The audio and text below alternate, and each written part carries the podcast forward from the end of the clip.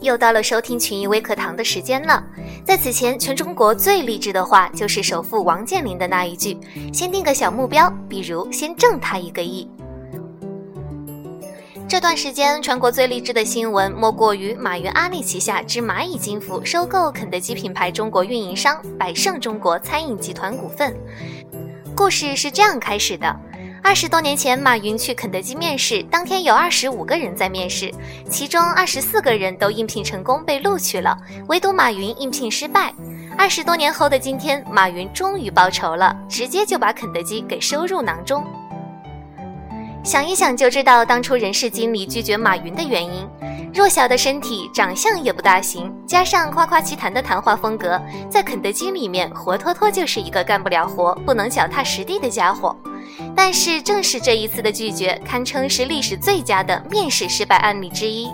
因为他让一个年轻人回到了属于他的人生轨迹上，引领了中国商业的未来。根据《华尔街日报》援引知情人士的消息称，肯德基和必胜客母公司百胜餐饮集团已达成协议，将以四点六亿美元的价格将中国市场部分运营业务出售给春华资本和蚂蚁金服。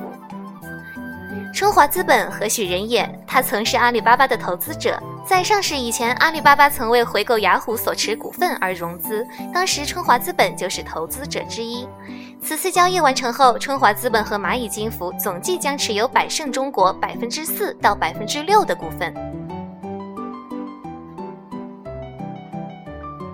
蚂蚁金服是阿里巴巴旗下的金融子公司，在二零一六年的四月的一轮融资中。蚂蚁金服的市值达到六百亿美元，旗下有九大业务：支付宝、芝麻信用、蚂蚁聚宝、蚂蚁达克、蚂蚁金融云、网商银行、余额宝、招财宝、蚂蚁花呗。六百亿美金仅仅是四月的一个估值，按照这个数字，蚂蚁金服已经可以相比百度，可以说蚂蚁金服成为马云缔造的第二个商业帝国。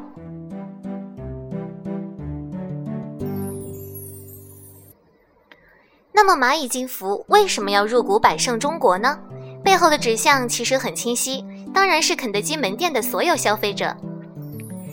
肯德基和必胜客在中国的上千座城市拥有七千两百多家的餐厅，二零一五年系统销售额超过了八十亿美元，税息折旧及摊销前利润达到了约十亿美元。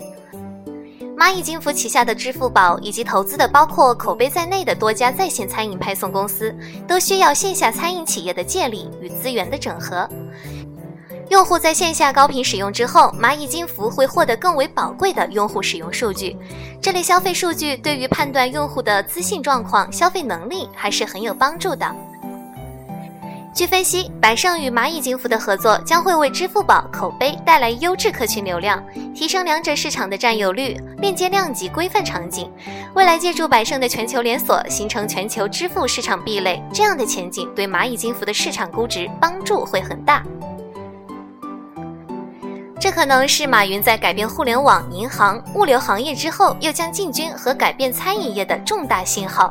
尤其是快餐行业。据相关数据披露，百胜餐饮每年在中国地区业务能产生现金流十多亿美元，这在中国经济不景气的背景下还是很有吸引力的。经济形势不好，资本不愿意追捧泡沫和烧钱的行业，而一向不受资本青睐的餐饮业，在经济低迷时反而会备受追捧。快餐业不同于高端的餐饮，反而更贴近大众，能够迎合支付宝带来的长尾效应。如果这次蚂蚁能够成功入股百胜餐饮，将是马云旗下生态圈的又一重拳。好了，今天的分享就到这儿，可以在节目下面留言和小编互动，欢迎关注我们的微信公众号“湖北群艺”，我们下期节目再见。